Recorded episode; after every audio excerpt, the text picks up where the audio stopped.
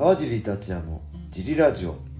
はい皆さんどうもです、えー今日も茨城県つくば市並木ショッピングセンターにある初めての人のための格闘技フィットネスジムファイトボックスフィットネスからお送りしています、はい。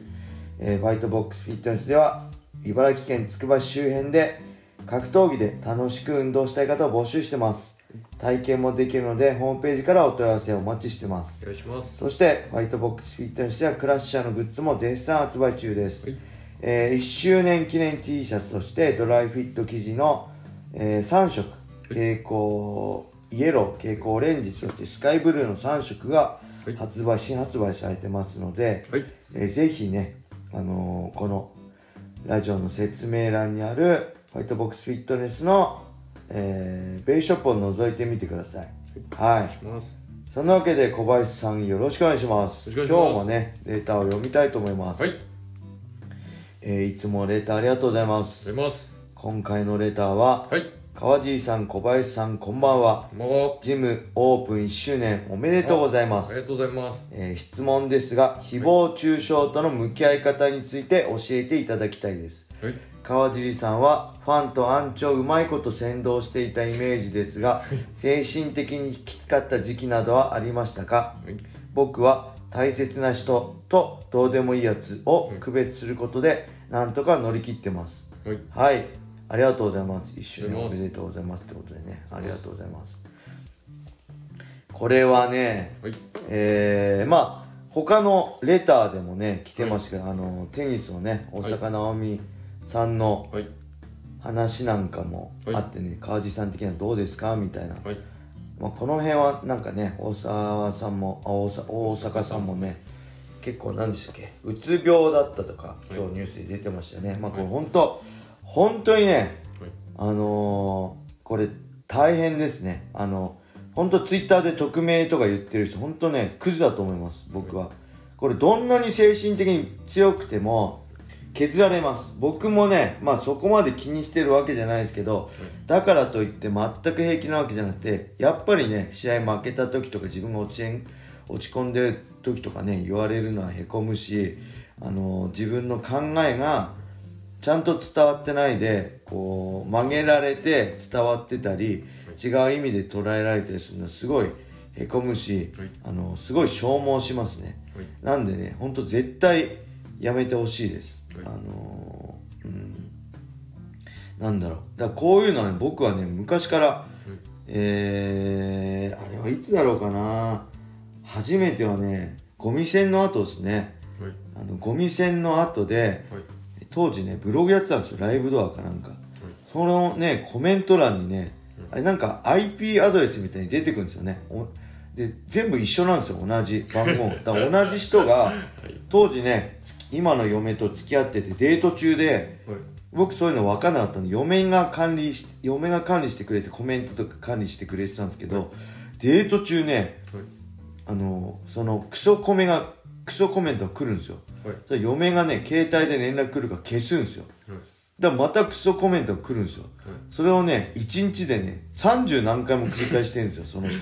デート中ずーっとねはい。嫁がねはい。なんか多分ね都内にデート行ってたんですよね。はい。茨城から茨城じゃなくて。でその間ずーっと嫁がこう携帯いじってて ねあのすごいね大変そうだしね。はい。逆にそれこんなそんなにやるほど俺のことを好きなんだなって逆に思いましたけどね。そんな嫌いなやつに30何回も同じことできないじゃないですか、はい。本当にこいつ俺のこと好きなんだな本当やめろとか引退しろとかめちゃくちゃ来たし、今でもねはい。忘れられないのはね、はい。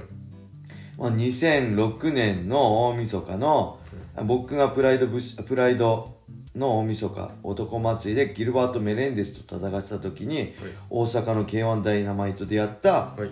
えー桜庭さんと秋山さんのはい。某ヌルヌル事件ですね、はい JB スポーツボクシングジムの代表今代表の山田さんがセコンドについてて、はい。で僕まで飛び火して山田さんも知らなかったんです結局そういうぬるぬるクリームを塗塗ってたって、でそれが川尻お前にも説明責任あるって言ってまたライブドアのブログがとんでもないことに炎上して、はい。僕だって同じ日に全く違う場所で試合してるんですよ。はい。説明責任も知るわけないじゃないですか。はい。お前は説明する義務があるみたいな感じでずーっとめちゃくちゃコメントが荒れて僕は気にしてなかったんですけど、はい。僕の友達とかもう勘弁して見てらんないからやめてって言って結局そのブログをね閉鎖したんですよね。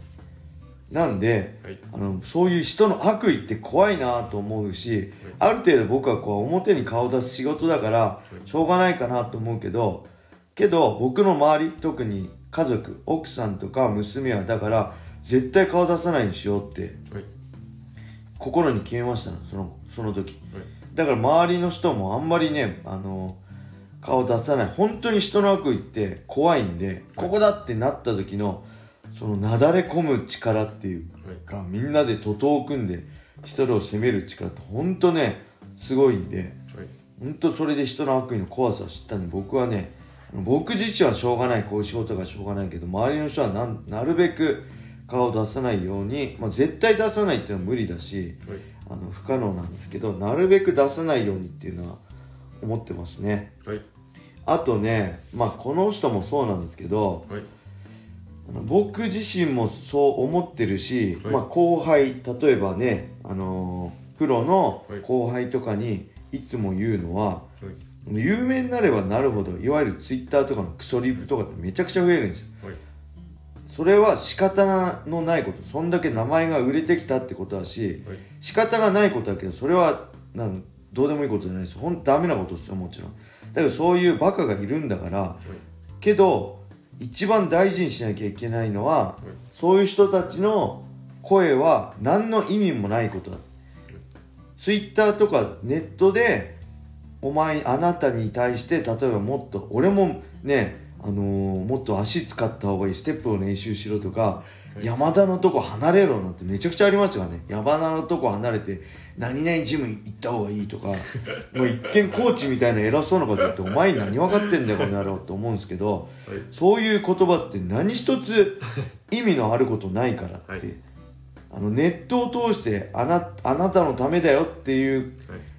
言葉もはいネットを通してくる言葉ってもう本当気にしなくていいし何一つあのその本人のためにならないからい。気にしなくていいよ、本当にあなたのことを思ってはい。あなたのためにあの投げかけてくる言葉っていうのははい。